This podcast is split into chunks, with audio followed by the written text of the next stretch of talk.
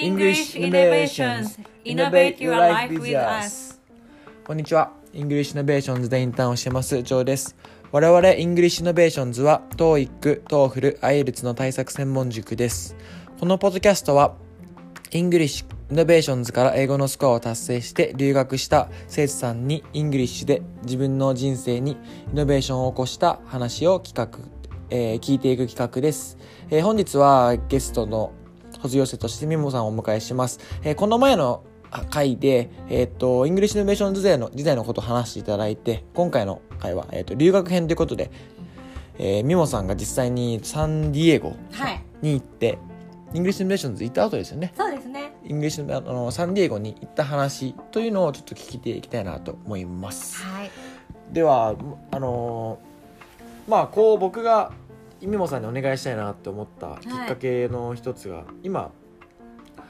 あのーアメリカ人の Navy のはい。あのーベースで働いてる、はい。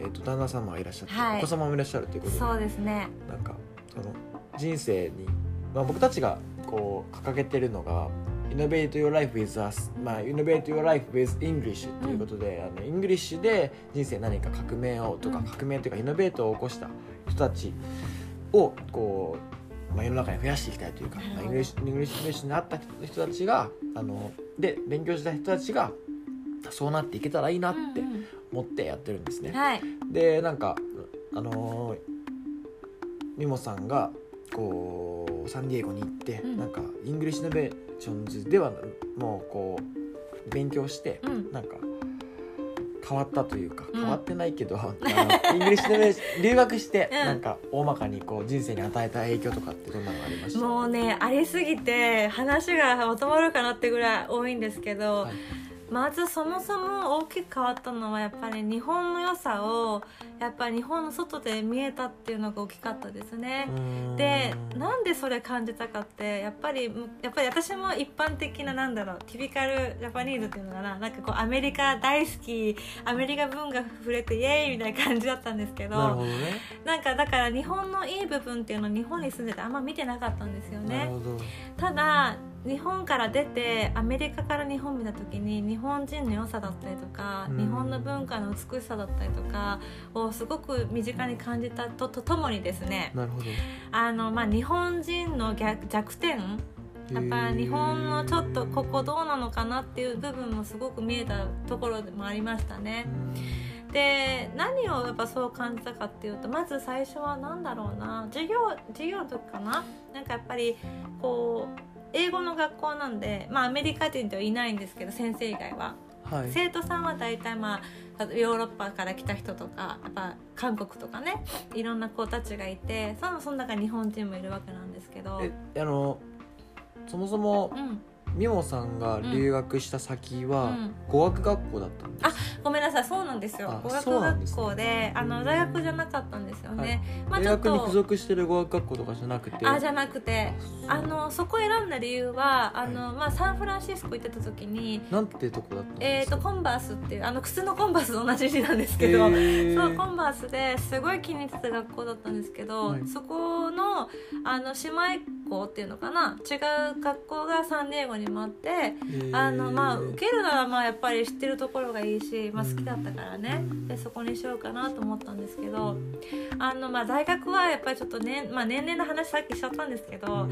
やっぱりもうなんかすごくこのことを突き詰めて勉強したいっていうのがその時やっぱなくってほ大学に行くのちょっともったいないと思っちゃったんですよね。ど。なるほど、うん。そもそもだってミモさんのバックグラウンドが美術系ですもんね、うん、もうね。あの EI のあのブログとかの一番下に自己紹介みたいなこう書いてますもんね。ありがとうごめっちゃざいますかっこいいですよね。ありがとうございます。ありがとうございます。いろいろちょっとさせてもらって。そうね。そういう部分でもねお世話になってますねいい EI にはねは。いまあ English Innovations ってこう頭文字取って EI って言ってるんですけども、うん。これリスナーさんがね。うんあのわかんわかるのかなと思ってあ今 BI って言っちゃいました。けどあでちょっと話戻るんですけどそうですそう。でなんかそのいろんな子たちがいてなんか先生たちがまあいろいろなこうディスカッションをさせるためにこう話題を振りかけるんですよ、まあ、例えばはい政治だったりとか、はい。あの宗教だったりとか、はい。結構デリケートなんですけど、うん。その時に結構あの他の国の子たちは率先して手を挙げてあの、はい。自分の意見を言うんですよね。で私もそうだったんですけどなんかこう国に対しての意見っていうのはやっぱ日本人持ってないのかなっていうのはすごいな感じて、ね。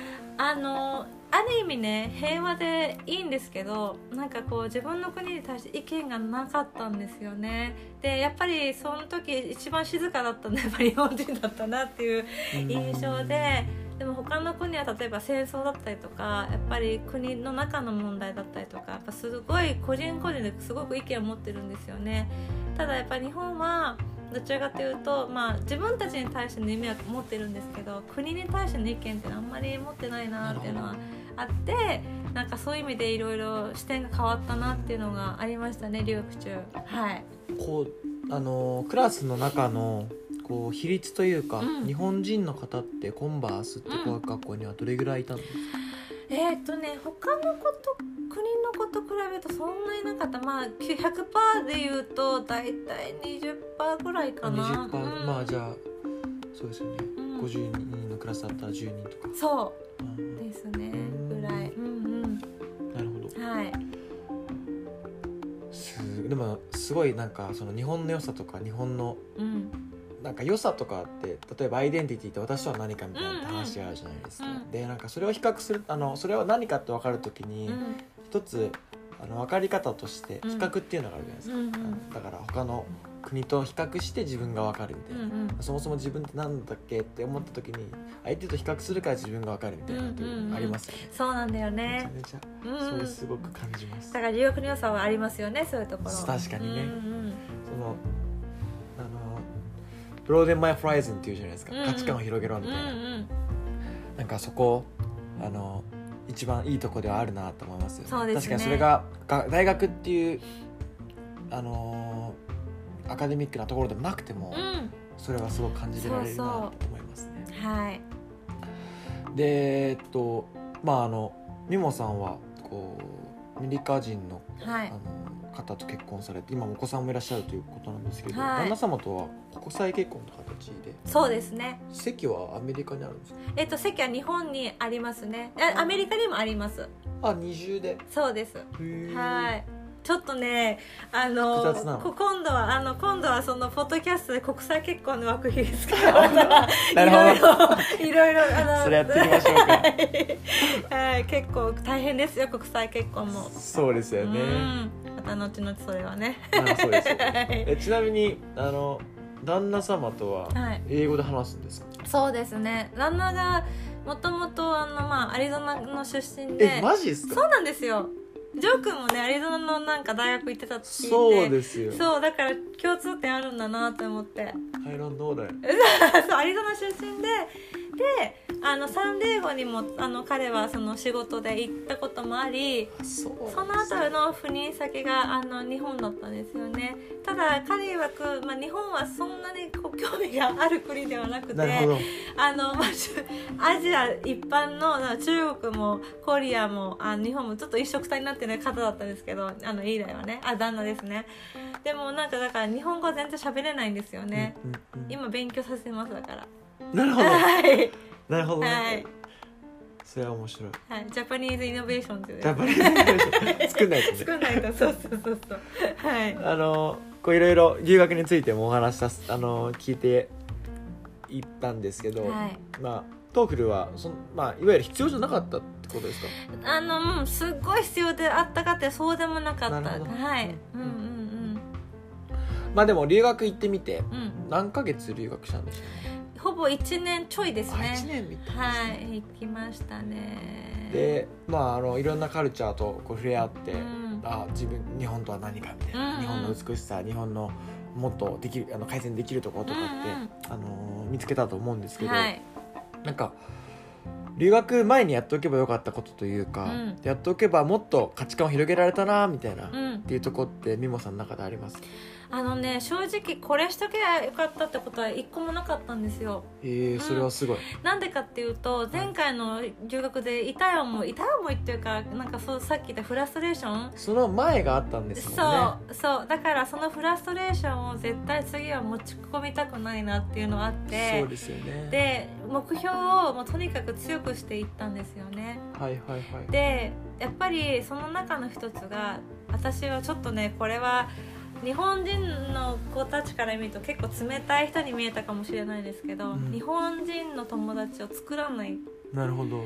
グループに入らないっていうのをまずうん。一番に掲げてたんですよね、うん。なんでかっていうと一回グループに入っちゃうともう抜けれないんですやっぱり、うん。で日本語ばっかりになっちゃって留学のそもそもの目標っていうのはやっぱり日本でそういう環境がないからやっぱ留学に行くと思うんですよね、はいはいはいはいを壊しちゃったらやっぱり行く意味がないんですよ。なるほど、うん、でまあそれが第一でやっぱりあっち行ってもあの作らなかったです。なるほど。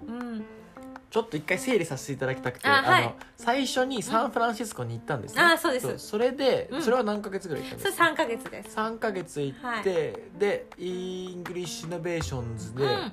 そこで半年ぐらいかな、約半年ですね。もうちょっといたかな、うんうん、半年ぐらい。うん勉強して、うん。そこからサンディエゴ。サンディエゴに1年ぐらいそうですね。今があるみたいな。今があるみたいな。なるほど。はい、そういうことですね。そうなんですよね。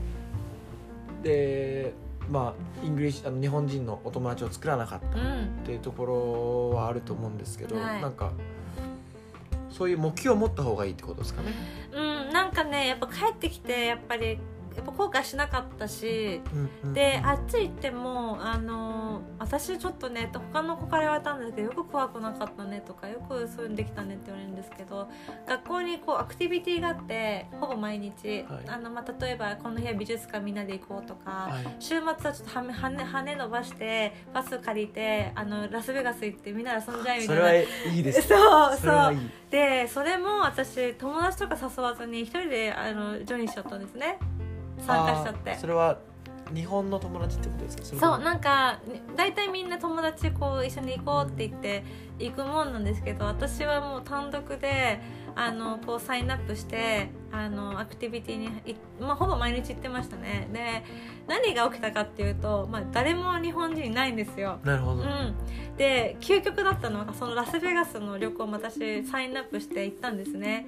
でバスで待ち合わせだったんですけど中にいたのあのほぼほぼほぼってか外国人しかいなくって日本人私一人だったんですよね。でもなんかそこで思ったのはよし誰もいないと。うんうん日本人誰もいないと。やったるぞって。うんうん。であのブラジル人の女の子の隣にバスって座ってで そこ友達作っちゃったんですよね。あーいいですね。だからもうなんか英語付けにさせちゃいました自分で。なるほど。うん、じゃあコミュニケーションは英語だったんですね。そうですね。ただこれも言えるんですけどあまりにちょっとえっ、となんていうのかな。あのなんていうのかな。ストリクト,、えー、と最近ね英語ばっか喋ってるから、ね。日本語が出てこなくなっちゃったね厳しくなっちゃった。厳しくうん厳しくしちゃうと例えばなんだろうやっぱホームシックって誰にもあると思うんですよねそういう時にちょっと弱音吐ける友達日本人友達がちょろっているといいかもしれない。アイデンティティクライシスみたいなね、そうそうそうそうそう自己崩壊起こしちゃうからまあそこかな。確かに、はい。それすごく大事でこのまあ一つ今のお話を発展させて、うん。日本人をの友達を作るか作らないか問題みたいなのあるじゃないですか、うんうんで僕一人あの僕の友達がサンロサンゼルスか？に,、に行ってて、うんその方が言ってたのはあのその方も決めてたらしいんですよ。うん。あの作んないうん。でそれでこっちにあのあこっちじゃなくて留学してみてうん。思ったことが、逆にあのミモさんみたいな方もいらっしゃるわけじゃないですか、だからそうやって自分を決めつけちゃうと、うん。あっちに行った時に、うん。なんかまたその出会いも制限しちゃうんじゃないか間違いないね。ところがあってって言ってて、うん。まああのーだからその制限は作んなかったんだあのあその制限は途中から外したんだみたいなことをう言ってて、んうん。私はね最終最終最終ラウンドっていうのかな。最終ラウンド。は最終ラウンドは、うん、ちょっとはめ外したから日本人友達もできたし、ただあの90%約90%はでもほぼほぼ作らずにっていうスタンスは貫いてかな。語学留学だと特にそうかもしれないですね、うんなんかねお金に換算したくないんだけどやっぱり高いお金出していくんだったらもうやっぱ全力投球でいきたかったんだよね。そう。が私の例だったんだけど。そうそうそうそう。でもまあいろいろ経験値は踏めたかなっていうはい。最終目標はちゃんと達成できたかなってのありますね。すごい。はいありがとうございます。いやいやいやこちらこそ。ねなんかすげえ面白かった。ねねね、はい。楽しいね。あのまあ最後に、はい。あのこれからみもさん、まあ、お子さんも今いらっしゃって、うん。何ヶ月ですか？今2ヶ月ですね。はい。月可愛いですよね。うんちっちゃいですまだ。まああのまあみもさんの今後何していきたいかっていうのもちょっと聞いていきたいと思うんですけど、はい。最もう最後にうん。これからのみもさんの目標というかはいそうですね。今子供も生まれてで今飛び交ってる言葉って、まあ、英語だったり日本語だったりするわけなんですけど、まあ、子供がね、まあ、どっちの血を持ってどっちの血も持っている日本語もしゃべれるようになりなってほしいし英語も喋ってほしいなっていうのはあるしだからねこれからはそうだね子供にどれぐらいこういいバランスであの教えていけるかっていうのとやっぱりアメリカ人の旦那ができてこれからもっとアメリカっていう文化も見えてくると思うんですよね。まあそこでアメリカの文化に浸浸ってみてどういうふうにどんな発揮ができるかっていうのを、まあ、これからもチャレンジ心を忘れずにいきたいなっていうのは今の目標ですね。ありがとうございます。はなんかすごいあったかい。あそう。ちなみにあのこのポッドキャストをはい。収録してるのが、はい。あのなんとみもさんの自宅ということで。そうなんですよ。これからピザパーティーをするということで、はい、イエーイお腹空いたね。はい。あのまあこんな感じであの EI ポッドキャストは月2回 English Innovations で、 English で自分の人生にイノベーションを起こした人の話を配信していきます。何かご質問、ご希望、ご要望ある際は、ハッシュタグ EI キャストで、ツイッターでつぶやいていただければ答えていきますので、どんどん上げてみてください。えー、では、ありがとうございます。